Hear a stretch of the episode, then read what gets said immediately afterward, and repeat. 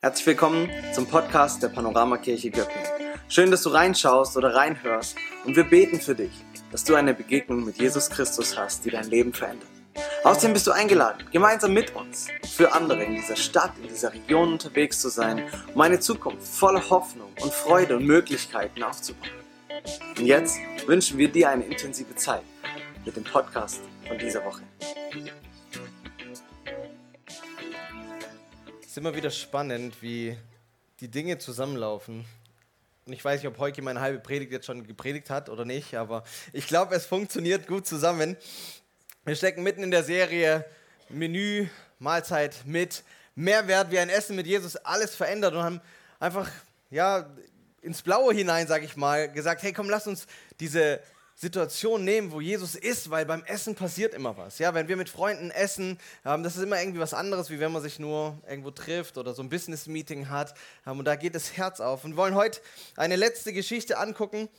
Ähm, wir lesen sie zusammen. Und genau diese Themen, die jetzt auch so im Lobpreis kamen, was ist mit Glaube, was ist mit Wundern, das so ein bisschen angucken, weil es ist eine Wundergeschichte und wir starten mal. Wenn du deine Bibel dabei hast, gerne aufschlagen. Matthäus 15, der Bericht von Matthäus über Jesus Christus, den Sohn Gottes. Er war einer der engsten Freunde von Jesus und er hat es aufgeschrieben und bei ihm dürfen wir lesen. Jeder, der nicht reagiert, weiß, ich habe die Folien dabei mit dem Text, gell? Also gut. Aber ihr dürft auch eure eigenen Bibeln angucken und schauen, ob ich es richtig rauskopiert habe. Ist in Ordnung. Jesus zog weiter und kam an den Galiläischen See. Er stieg auf einen Berg und setzte sich. Und die Menschen strömten in Scharen herbei und brachten Lahme, Blinde, Krüppel, Stumme und viele andere Kranke zu ihm. Sie legten sie vor seinen Füßen nieder und er heilte sie. Die Leute staunten, als sie sahen, dass Stumme redeten, Krüppel gesund wurden, Lahme umhergingen und Blinde sehen konnten. Und sie priesen den Gott Israels. Jesus rief seine Jünger zu sich und sagte, mir tun diese Menschen leid. Seit drei Tagen sind sie nun schon bei mir und haben nichts zu essen. Ich will sie nicht hungrig nach Hause gehen lassen, sonst könnten sie unterwegs vor Erschöpfung zusammenbrechen. Die Jünger, seine Freunde, sie erwiderten, wo sollen wir denn in dieser einsamen Gegend genug Brot hernehmen, um eine so große Menge satt zu machen? Doch Jesus fragte sie, wie viele Brote habt ihr? Sieben, antworteten sie, dazu ein paar kleine Fische. Da forderte er die Menge auf, sich am Boden zu lagern. Er nahm die sieben Brote und die Fische und dankte Gott dafür. Dann zerteilte er die Brote und die Fische und gab sie den Jüngern, und die Jünger verteilten sie an die Menge, und alle aßen und wurden satt. Am Schluss sammelte man auf, was übrig geblieben war, sieben Körbe voll.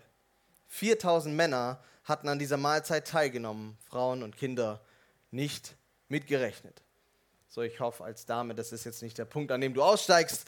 So war das damals eben. Lass mich kurz beten und dann steigen wir ein. Jesus, wenn wir diese Geschichten angucken, dann kämpfen uns immer Glaube und Unglaube miteinander und wir wollen dich einfach einladen, dass du das nimmst, was da geschrieben steht und es in unsere Situation hineinbringst. Da, wo wir vielleicht dieses Wunder brauchen und uns gerade ausgestreckt haben, da, wo wir kämpfen damit, wer du bist und ob du es wirklich gut mit uns meinst. Ich bete, dass du uns hilfst, einfach jetzt offen zu sein für das, was du in unser Leben, in unseren Geist, in unser Herz hineinsprechen möchtest. Amen. So, was war passiert? Wie kommen wir in diese Szene, die wir gerade gelesen haben? Jesus, er befindet sich im Bergland an dem dünn besiedelten Ostufer vom See Genezareth und da kommen die Leute. Matthäus hat seinen Bericht so aufgebaut, dass er sieben Berichte hintereinander gepackt hat, die das zeigen sollen, dass Jesus Christus der erwartete Messias von Israel ist und dass er ein helfender Retter ist, ein helfender Messias, einer, der sein Volk sieht, der nicht nur irgendwelche Dogmen durchballert und halt hofft, dass so wie die Pharisäer vielleicht alles bis zum letzten Strich eingehalten wird, sondern dass Gott ein Gott ist, der kommt, der seine Leute sieht und hilft. So, und wenn du in deiner Bibel, die du ja gerade in der Hand hast, zurückblätterst und die Überschriften liest, die eingefügt wurden, dann siehst du, da kommt die Speisung der 5000 vorher, da kommt die vielleicht berühmte Geschichte, dass Jesus auf dem Wasser läuft und Petrus rauskommt und dann untergeht. Ja, wir lesen von Heilungen, die kommen dann ja nochmal von Gesprächen mit den Pharisäern über das Reich Gottes. Und dann kommt diese Speisung. Diesmal sind es ein paar weniger, 4000, nicht 5000. Ja, Markus, auch einer, der über Jesus die Sachen aufgeschrieben hat. Er hat in Kapitel 8 aber die gleiche Stelle nochmal. So, wenn du sagst, warte mal, 4000, 5000, vielleicht Überlieferungsfehler. Nein, nein, es sind zwei Geschichten. Ganz kurzer Exkurs dazu vielleicht, wenn du da ein bisschen interessiert bist. Die, ich sag mal, die Theologen, die Wissenschaftler, die so Bücher schreiben und so, die ganz schlauen Köpfe, die haben neun Unterschiede festgestellt zwischen diesen zwei Geschichten. Also es ist tatsächlich kein Überlieferungsfehler, sondern es waren zwei Sachen. Und eins, was vielleicht durch diese doppelte Wiedergabe oder diese Wiedergabe beider Speisewunder ähm, durchkommt, ist, vielleicht kennst du Elisa aus dem Alten Testament. Er hatte auch wundersame Speisung. Oder vielleicht denken wir an Mose, der im Volk, das Volk Israel ja durch die Wüste geführt hat und sie wurden wunderbar versorgt mit Nahrungsmitteln. Und auch das soll so ein bisschen durchkommen. Hey, dieser Jesus, er ist der Sohn Gottes und er steht über den Propheten, über einem Elisa. Er ist auf der Ebene von dem, was das Volk Israel in der Wüste erlebt hat, dass Gott ein Gott ist, der versorgt. So, Exkurs Ende, zurück zum Thema, okay? Und Matthäus wollte also seinen Leuten, seinen Lesern, wir heute, Jesus als diesen helfenden Messias vorstellen. Gucken wir es uns im Detail ein bisschen an. Jesus rief seine Jünger zu sich und sagte, mir tun diese Menschen leid, ich will sie nicht hungrig nach Hause gehen lassen, sonst könnten sie unterwegs vor Erschöpfung zusammenbrechen. Man könnte aus dem Urtext auch übersetzen oder in Ohnmacht fallen. Also die waren so kurz vorm Delirium, so lange nichts gegessen. Mich hat es in der Vorbereitung an der Stelle gepackt und ich dachte mir, lasst uns mal ganz kurz über unser Gottesbild reden. Wenn du an Gott denkst, was, was kommt dir in den Kopf? Der Mann mit dem grauen Bart, der nur darauf hofft, dass du einen Fehler machst, damit er Blitze vom Himmel schleudern kann? Hoffentlich nicht. Wer hat dein Gottesbild geprägt? Ist diese Seite Gottes drinne? Ich glaube, wir sind oft auch gerade als qualitätsliebende Schwaben, wir sind so auf Perfektion getrimmt und alles muss gut laufen, haben sofort schlechtes Gewissen, wenn wir irgendwo was nicht hinkriegen und so weiter und so fort.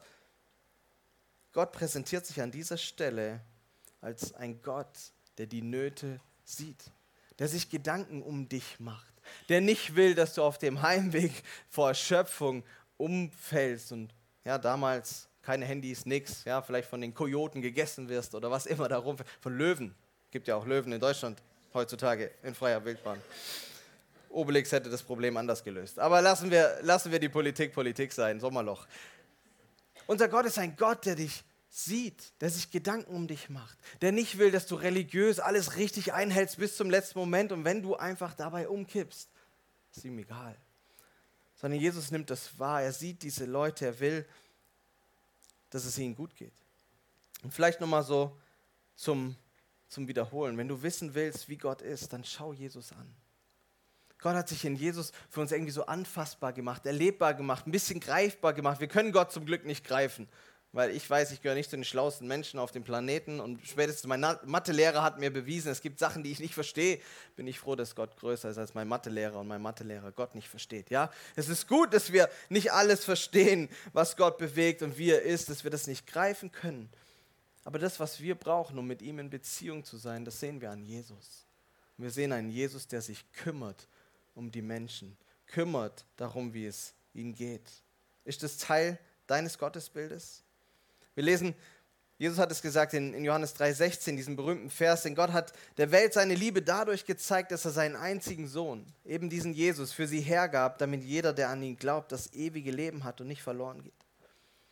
Und wir müssen ein bisschen aufpassen vielleicht. So, Jesus ist nicht gekommen, damit wir happy, clappy, sorgenfrei, einfach, bequem durch dieses Leben wandern können und so als Christen irgendwie so eine, so eine Wolke über der Welt schweben. Sondern folgt nur Jesus. Manchmal haben wir diese Tendenz, dass unseren Freunden so zu verkaufen.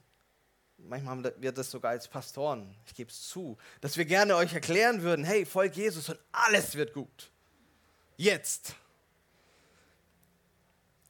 Jesus ist gekommen, damit wir das ewige Leben haben und nicht verloren gehen. Und gleichzeitig ist Gott eben nicht mein Laufbursche. Nur weil ich Hunger habe, macht er nicht jedes Mal ein Speisewunder. Aber er ist trotzdem ein Gott, der sich um mich kümmert, der nach mir guckt, der mein großes Ziel im Blick hat, dass ich mit ihm für immer unterwegs bin. Und so dürfen wir dieser Spannung leben und dieses Gottesbild immer wieder daran entwickeln. Hey, Gott ist ein Gott, der dich sieht, der dir hilft, der dich versorgt, aber er ist gleichzeitig nicht dein kosmischer Weihnachtsmann, der ja alles für dich einfach erledigt. Und in dieser Spannung gesund unterwegs zu sein, ist gut. Und diese Menschen, sie erleben das. So, warum war es überhaupt so weit gekommen? Ich habe euch gerade eben einen Teil unterschlagen, den wir vorhin gelesen haben. Da heißt, Jesus rief seine Jünger zu sich und sagte, mir tun diese Menschen leid, seit drei Tagen sind sie nun schon bei mir und haben nichts zu essen. Sondern ich will sie so nicht nach Hause schicken. Verrückt, oder? Ich meine, die sind seit drei Tagen mit diesem Jesus unterwegs und irgendwann kommen sie an den Punkt, äh, Feschbar? Nee, leer. So. Die haben alle irgendwie nicht so nach anderthalb Tagen gedacht, oh Jesus, wenn wir jetzt noch einen Berg weiterlaufen und bis zu meinem Heimatdorf und da, wo mein Kühlschrank steht, ich müsste so langsam wieder irgendwie los. Ja, so wie manche von euch nervös werden, wenn so der Braten um 12 Uhr fertig ist und der Gottesdienst ein bisschen länger geht, vielleicht. Ja, also in anderen Gemeinden ist das so, ich weiß nicht, ob das bei uns so ist. Ja. Aber diese, diese Menschenmenge, sie war mit Eifer dabei, Jesus nachzufolgen. Sie wollten hören, was er sagt, sie wollten sehen, was er tut. Vielleicht hatten sie ihre kranken Verwandten dabei, vielleicht waren sie selber krank, sie wollten, dass Gott etwas tut. Sie wollten dieses Wunder erleben und haben sich in diese Situation hinein manövriert. Und ich fand verschiedene Punkte richtig spannend. Das erste, diese Menge, die bei Jesus war, sie hat den klaren Fokus. Jesus. So, die wollten bei ihm sein, koste es, was es wolle. Die haben vielleicht gar nicht so viel über den Rest von ihrem Leben nachgedacht merken irgendwann, oh.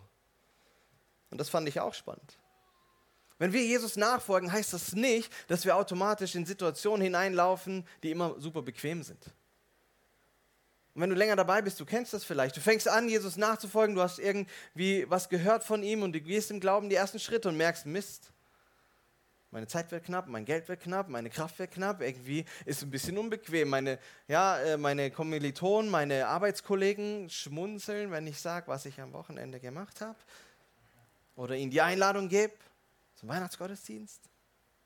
Weihnachten kommt bald. Ich hoffe, ihr habt es. Ja, gut. Aber ihnen war es wichtiger, bei Jesus zu sein. Und dann will ich an der Stelle kurz das als Sprungbrett nehmen und drüber nachdenken, was darf uns Nachfolge eigentlich kosten? Ich glaube, wir lieben es strukturiert, klar, mit großer Feschbarbox loszuziehen und wenn die leer ist, dann gehen wir wieder. Gottesdienst darf nur 75 Minuten sein, ansonsten werden wir nervös, weil wir wollen noch Kaffee trinken, bevor wir dann zur Oma zum Braten müssen. Was darf uns Nachfolge kosten? Ein paar Minuten am Tag, bevor es losgeht. Thema, was ich spannend finde, ist, so mit den Jahren, ich bin jetzt fast 20 Jahre aktiv im Glauben dabei, habe mich auf einem Ranger Camp damals entschieden, darf Gott immer noch wirklich auch grundlegend in mein Leben eingreifen? Oder ist so diese Anfangseuphorie und Jesus schmeißt alles um und jetzt ist gut und ich habe immer eine Ausrede, warum das schon richtig ist, was Gott will, aber in meiner Situation, also die anderen schon, aber also bei mir gerade nicht. Und ich glaube, wir leben in einer Zeit und wir merken das, wenn wir die Medien angucken, wenn wir ähm, die Berichte lesen, wenn du die politische Szene anguckst. Wir leben in, ähm, die, die Fachleute nennen es eine nachchristentümliche Zeit. So der gemeinsame Konsens, das, was auch unser Land jahrelang zusammengehalten hat an Werten, an gemeinsamer Erfahrung, selbst wenn die Leute nicht mehr in die Kirche gegangen sind, das bröckelt immer mehr. Und gerade bei den jungen Jahrgängen, da fehlt ganz viel von dem, mit dem wir vielleicht noch aufgewachsen sind. Wir merken, dass Christus und sein Absolutheitsanspruch nicht mehr in die Zeit passt, oder? Stell dich mal auf eine große Bühne und sag, Jesus ist der einzig wahre Gott und er ist der einzige Weg zum Vater. Oder sag mal so Sachen wie, ja, der Mensch ist von Grund auf verdorben und er braucht Erlösung. Da wollen nicht alle deine Freunde sein. Aber sie teilen vielleicht die Pflastersteine mit dir. Mal gucken. Wir merken, die Stimmung kippt und es ist noch nicht, es ist noch nicht an dem Punkt, dass wir hier Einschränkungen haben als Kirche oder als Christen. Aber ich glaube, wir steuern auf so eine Zeit zu, dass es mehr kosten wird, Jesus nachzufolgen. Und deswegen einfach mal, weil es noch unkompliziert ist, die Frage, was darf Nachfolge dich kosten? Was darf Nachfolge uns als Kirche kosten? Was darf es mich kosten? Die Menschen damals, sie waren bereit, so einen kleinen Preis zu zahlen. Open Doors sagt uns, Heutzutage sind 360 Millionen Christen wegen ihres Glaubens intensivster Verfolgung und Diskriminierung ausgesetzt. Und da gehören wir Deutschen nicht dazu, egal wie du Corona bewertest, okay? Frag mal die afghanischen Christen, die nordkoreanischen Christen, die unter Einsatz ihres Lebens alle paar Wochen sich irgendwo treffen und vielleicht irgendwie ein Fetzen von Wort Gottes haben, den sie gemeinsam lesen und miteinander beten. Und du hast fünf Bibeln zu Hause, die von der Konfi, die von der Hochzeit, die ich hoffe und ich bete, dass Gott in uns das macht, dass wir bereit sind, auch einen Preis zu zahlen, wenn es unbequem wird. Die Leute wurden hineinmanövriert in eine Situation, wo es sie vielleicht auch sehr unbewusst auf einmal einen Preis gekostet hat. So was macht Jesus? Er sagt, er drückt seinen Wunsch aus, hey, ich will nicht, dass die jetzt einfach so nach Hause gehen. Und was machen die Jünger? Interessant. Die Jünger widerten, wo sollen wir denn in dieser einsamen Gegend genug Brot hernehmen und so eine große Menge satt zu machen? Vielleicht denken sich die Frauen typisch Männer. Hat Jesus die was gefragt? Nein. Haben sie eine Lösung? Sie denken, sie müssten eine haben, oder? So, kenne ich von mir. Da ist irgendeine Aussage im Raum und ich meine gleich, ich müsste eine Lösung präsentieren. Wenn nicht, dann drücke ich aus, dass ich keine habe. Ich meine, die sind jetzt lange genug mit Jesus unterwegs gewesen, diese Nachfolger, diese Jünger von ihm. Sie hätten auch sagen können, Chef, super Idee, wie willst du es diesmal machen, oder? So, warum fühlen die sich eigentlich gleich wieder angesprochen? Machen sie aber nicht. Ich habe vorhin gesagt, vielleicht weißt du es noch, dass die Speisung der 5000 noch nicht so lange her ist. Ich meine, wir könnten ja jetzt, wir sind Göppinger, wir sind 2000 Jahre später, ja, wir haben ein Smartphone und sonst Wir könnten uns so ein bisschen arrogant jetzt erheben und sagen, Jungs, warum habt ihr das eigentlich nicht gecheckt? Dass wenn ihr mit eurem Chef unterwegs seid, dass das schon läuft. So, wenn es einmal klappt, klappt es wieder. Wäre nicht die Antwort gewesen, okay, Jesus, Auftrag verstanden. Jungs, holt die Körbe. Letztes Mal waren zwölf übrig. Vielleicht holen wir diesmal ein paar mehr. Wer weiß, was der Chef macht. Jesus, sprichst du das Dankgebet diesmal? Sollen wir es machen? So Azubi-Prinzip, sind wir jetzt dran? Die stehen da und sind irgendwie so ein bisschen, ja, keine Ahnung, Jesus. Was sollen wir machen? Interessant festzuhalten gilt, dass die Jünger, obwohl sie all das mit Jesus erlebt haben, die Speisungen, die Heilungen, die, die kraftvollen Momente in Jesu Dienst, gehen sie nicht automatisch davon aus, jetzt passiert Wunder nach Wunder nach Wunder und wir gehen so von Höhepunkt zu Höhepunkt durchs Leben. Manchmal glauben wir, die Leute damals waren halt ein bisschen doof, gell? So, ach, damals. Aber die Leute damals waren genauso Menschen wie du und ich. Und sie waren so rational gefangen, dass sie weder wundersüchtig waren, noch die Wunder als das Normale gesehen haben. Sie konfrontieren Jesus nicht direkt, ja, dann mach halt nochmal ein Wunder. Sie gehen nicht davon aus, dass es passiert. Aber manchmal sind wir Christen so. Dann haben wir so eine komische, ich glaube, gerade wir als pfingstlich geprägte Christen, haben da manchmal so einen Fehler im Kopf. So, wir glauben, dass wenn wir am Ende unseres Gebetes sagen, im Namen Jesu, dann macht es Peng und es passiert, oder? Oder dass wir die richtigen Bibelverse irgendwo rausziehen und wenn wir die nur oft genug zitieren, dann wird Gott schon handeln. Ich erinnere mich da immer an, an Herr der Ringe, Teil 1, erinnert euch, wo sie vor Moria stehen und dann steht da, sprich Freund und tritt ein und sie versuchen die, die Worte zu sagen, es passiert nichts bis einer drauf kommt, das Melon. Ja, okay. Wir können irgendwann mal wieder eine Herr der Ringe machen, Nacht machen. Na? Sie gehen nicht davon aus, dass das Wunder jetzt das Automatische ist, was passiert. Aber gleichzeitig vergessen sie, dass sie den, der Wunder tun kann, bei sich haben. Und das macht eine interessante Spannung aus. Und die Frage, die ich dir mitgeben will, vielleicht auch so vor dieser Sommerpause, weil du Zeit hast nachzudenken, ist, worauf ist dein Fokus gerichtet? Die Jünger sind 100% im Hier und Jetzt. Einsame Gegend, viel zu viele Leute, wir können nirgendwo was kaufen. Als Schwabe würde ich fragen, hättet ihr denn genug Geld gehabt, für alle was zu kaufen? Ah, anderes Thema, ja? Sie sind voll im Hier und Jetzt. Und was macht Jesus? Das ist eine seiner nervigsten Eigenschaften, die du vielleicht auch kennst. Jesus geht nicht auf ihre Frage ein, sondern er stellt ihnen eine Frage. Kennst du es?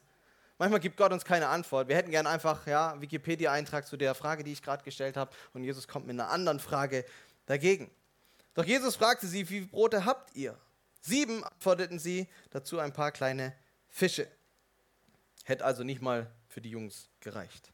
Und dann macht Jesus folgendes: Da forderte er die Menge auf, sich auf dem Boden zu lagern.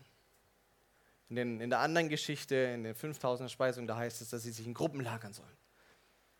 Gott schafft Ordnung. Als erstes schafft er Ordnung, macht eine klare Ansage, das mag ich irgendwie. Aber da passiert noch mehr, das wir vielleicht überlesen oder überdenken. Ich meine, menschlich gesehen war das doch Schwachsinn für die Menge, die festgestellt hat, vielleicht, oh, es ist ein bisschen spät geworden, wir sind ein bisschen weit weg von zu Hause, sich da jetzt hinzusetzen. Ich meine, die Füchse unter euch, ja, die hätten gesagt, ah, bevor alle 4000 Jungs jetzt loslaufen, laufe ich als Erster los, weil im nächsten Dorf hat es bestimmt noch ein paar Brote. So, und wenn ich vor denen da bin, dann kriege ich noch eins. So, und dann komme ich nach Hause und nach mir die Sintflut. So. Machen sie aber nicht. Diese Masse, diese Menge, sie beweist Glauben. Sie vertrauen ihrem Instinkt weniger als den Worten von Jesus. Als er sagt, setzt euch, tun sie es. Und so möchte ich dir eine richtig sommertaugliche Ermutigung heute mitgeben. Sei mutig und setz dich im Glauben. Vielleicht ist dein Instinkt, ich muss mehr geben, ich muss mehr tun, damit Jesus mich liebt, damit Jesus mich sieht. Ich muss mehr tun, damit ich mein Glaube richtig leben kann. Weißt du, es gibt Situationen im Leben, da ist das wahr. Krieg deinen Hintern hoch, gib mal Gas. Aber ich glaube, viel zu oft sind wir in Situationen, wo die Ansage heißen muss, sei mutig und setz dich hin in dem Vertrauen, dass Gott etwas tun wird. Hör auf, es selber zu machen. Hör auf, das Wunder selber erarbeiten zu wollen. Setz dich hin im Glauben. Und sie tun das. Und dann macht Jesus, wie wir es von ihm kennen, er nahm die sieben Brote und die Fische und dankte Gott dafür. Jesus, er nimmt die Realität an. Er, er geht auf dieses kleine Vesper ein. Er nimmt das. Er macht nicht ohne das jetzt das Riesenwunder, sondern er nimmt, was da ist. Und dann ändert er aber den Fokus. Seine Jünger sehen die sieben Brote und die paar Fische und denken, ah, ah. Jesus sieht das und sagt, super, wir haben einen Startpunkt. Er nimmt es und er ändert den Fokus zu Gott, seinem Vater, und er bittet ihn, er dankt ihn für diese Gabe und dann geht's los. Und er macht diesen Unterschied. Und vielleicht kennt ihr so Sprüche in die Richtung, ich habe es versucht zu googeln, aber die gibt es in allen Varianten mit den Füßen auf der Erde und mit dem Kopf oder dem Herzen im Himmel. Kennt ihr das? Und ich glaube, genauso hat Jesus das gelebt. Er war in der Realität. Die Leute hatten Hunger, hat er wahrgenommen. Es gab nur ein kleines Vesper, das hat er wahrgenommen und als Startpunkt genommen. Aber er bleibt nicht dabei. Er hat seinen Kopf im Himmel. Ich habe das Zitat gefunden und ich habe versucht rauszukriegen, wer diese Person ist. Es ist kein großer Dichter, es ist eine Standesbeamtin in irgendeinem deutschen Städtchen. Und von ihr stammt dieser Spruch mit dem ähm, ein wenig Himmel im Kopf und das Leben wird leicht. Und vielleicht ist das die, die Sache, die du mitnehmen darfst diese Woche für die Sommerferien, die kommen. Hey, ein bisschen Himmel im Kopf, ein bisschen Himmel in deinem Herzen. Ein bisschen den Fokus vielleicht ändern von dem, was bei dir gerade alles nicht funktioniert, nicht läuft, wo du nicht an die Ziele kommst, wo deine Kinder nicht so tun, wo das mit der Partnerschaft nicht so läuft, was auch immer das Thema ist. Schopf dir ein bisschen Himmel in den Kopf. Setz den Fokus anders und das Leben wird leichter. Du musst nicht rennen bis zum nächsten Dorf, um noch was zu kriegen, sondern du darfst im Glauben hinsetzen und sehen, was Jesus macht. Er macht diesen Perspektivwechsel. Er bringt Gott mit ins Spiel. Und ich glaube, das brauchen wir, dass wir demütig sagen, Gott, du kannst. Ich kann vielleicht nicht mehr. Ich bin vielleicht am Ende. Ich weiß nicht die Antwort. Oh, für uns Männer manchmal echt schwierig. Ich habe keine Idee, wie das jetzt noch gut werden kann. Aber hey, wenn mein Fokus auf dich ist und du ein bisschen Himmel in meinen Kopf bringst und mir hilfst, mich im Glauben mutig einfach hinzusetzen und zu gucken, was du tust, dann gibt es Hoffnung. Und dann passiert genau das. Dann zerteilte er die Brote und die Fische und gab sie den Jüngern und die Jünger verteilten sie an die Menge und alle aßen und wurden satt. Am Schluss sammelte man auf, was übrig geblieben war, sieben Körbe. Sieben Brote, sieben Körbe. 4000 Männer hatten an der Mahlzeit teilgenommen, Frauen und Kinder nicht mitgerechnet. Es ist in deinem Gottesbild verankert, dass Gott der ist, der auch das Unmögliche kann. Ich glaube, wir fallen oft auf beiden Seiten runter vom Pferd. Entweder Gott muss Wunder tun nach Wunder nach Wunder und alles muss irgendwie wundersam sein in unserem Leben, ansonsten leben wir es nicht richtig. Oder wir sagen, ach, was man im Labor nicht beweisen kann und Gott hat damals, ist schon okay, aber für mein Leben, ja, ich muss mich halt durchkämpfen. Und ich glaube, in der Mitte ist eine gute Spannung, in der wir unterwegs sein können. Eine letzte Beobachtung, vielleicht für uns als Kirche. Ist euch aufgefallen, die Jünger hatten keinen Plan. Die Jünger haben seiner Macht vielleicht misstraut, wenn man es spitz formulieren will. Die wussten jedenfalls nicht so ganz, wie es geht. Aber Jesus hat sie gebraucht, um das Wunder in die Menge zu bringen. Hey, egal wie wir drauf sind, egal wie viel Energie wir haben, egal wie gut wir als Kirche in dem oder jenem Bereich sind, wenn wir da sind, wo Jesus ist, dann kann er uns gebrauchen. Dann kann er dich gebrauchen. Egal, ob du es zusammen hast oder nicht. Ob du das große Wunder, das du dringend brauchst, deiner Meinung nach schon gekriegt hast oder nicht. Gott kann und will dich gebrauchen. Und so können die Leute gehen. Er entlässt sie, damit sie nach Hause gehen konnten. Er stieg in das Boot und fuhr woanders hin. Auch das ist Realität. Hey, manchmal haben wir so Highlights, wo Gott Wunder tut in unserem Leben, wo so ein Gottesdienst knallt, weil der Heilige Geist genau in dein Leben spricht, die Lieder passen, der Prediger irgendwas gesagt hat, was der Heilige Geist benutzt. Und trotzdem wachen wir morgen früh alle auf in unserem Alltag und es geht weiter. Und Jesus ist dieser Menge nicht hinterher und hat jeden Tag das Brotwunder wieder, wiederholt, ja? sondern Jesus, er sendet sie aus, er lässt sie nach Hause gehen mit dem, was sie erlebt haben, damit sie Licht sind dort, wo sie sind. So bleiben drei Fragen, vielleicht so ganz am Ende. Zum Ende dieser Serie, zum Ende dieses Schuljahrs, zum Ende dieser Predigt. Was ist dein Gottesbild? Vielleicht nimmst du diesen Sommer und arbeitest nochmal drüber. Unsere Next Step Prediger über den Sommer werden Gleichnisse rausholen, wo es auch oft ja um das Gottesbild und das Reich Gottes geht. Vielleicht nimmst du das als Punkt und sagst, hey, ich reflektiere nochmal biblisch fundiert darüber. Wer ist Gott eigentlich? Guck mir Jesus an, lerne ihn weiter verstehen. Wo ist dein Fokus als zweite Frage? Bist du begrenzt auf das, was du hast und kannst? Bist du in der Utopie, dass nur Himmel jetzt schon jeden Tag da ist? Oder setzt du den Fokus auf beides und sagst, Gott, ich sehe, was ich habe und ich bringe es dir. Und in dieser Spannung kann Gott mit dir Geschichte schreiben. Und die Frage von vorhin nochmal, wo ist deine Leidenschaft? Darf es dich einen Preis kosten, mit Jesus unterwegs zu sein? Lass uns innerlich gute Fundamente bauen, dass wenn Leute Fragen haben, wenn der Wind stürmischer wird, dass wir nicht umfallen, sondern sagen, hey, wir wissen genau, wer unser Gott ist. Wir haben den Fokus auf den Menschen dieser Welt und im Himmel gleichzeitig. Und so gehen wir voran. Darf euch als Band nach vorne bitten, würde zum Abschluss beten und dich in diese Reflexion, in diesen Sommer überlassen. Es gibt jeden Sonntag Gottesdienste in den Ferien. Ihr seid immer herzlich eingeladen, ähm, wenn ihr nicht im Urlaub seid, einfach zu kommen. Nehmt diese Fragen mit. Nehmt vielleicht, wo jetzt Dienste auch ausfallen und alles ein bisschen ruhiger wird, nehmt die Zeiten und reflektiert. Geht mit Gott ins Gespräch. Betet für die Wunder. Und lasst euch nicht verwirren, wenn Gott mit dem Kleinen, was du hast, einfach anfängt. Jesus, ich danke dir für diesen Sonntagmorgen. Ich danke dir für die Berichte, die wir von dir haben. Und dass du ein Gott bist, der uns sieht, der uns liebt, der uns versorgen möchte und der uns führen möchte. Helf uns immer wieder da neu drüber zu reflektieren, wer du bist und wie du bist. Helf uns zu sehen, was du uns gegeben hast, aber darin nicht verloren zu gehen, sondern den Fokus immer wieder auch zu dir zu richten und zu sagen, hey, du kannst trotzdem und du kannst mit dem bisschen, was ich habe, etwas tun. Danke, dass du jeden von uns siehst, die Lebenssituationen, in denen wir stecken. Und ich bete, dass wir über diesen Sommer, wenn wir vielleicht Luft holen, wenn wir Auszeit haben, wenn wir Zeit haben für Bücher und für Podcasts, dass du uns neu hineinnimmst in das, was du tun möchtest, was du in uns siehst, was du mit uns vorhast in unserem Leben. Danke, dass du ein guter Gott bist und dass du mit uns auch in diese Sommerpause gehst und dass wir wissen dürfen, du bist der gleiche, gestern, heute und in alle Ewigkeit. Amen.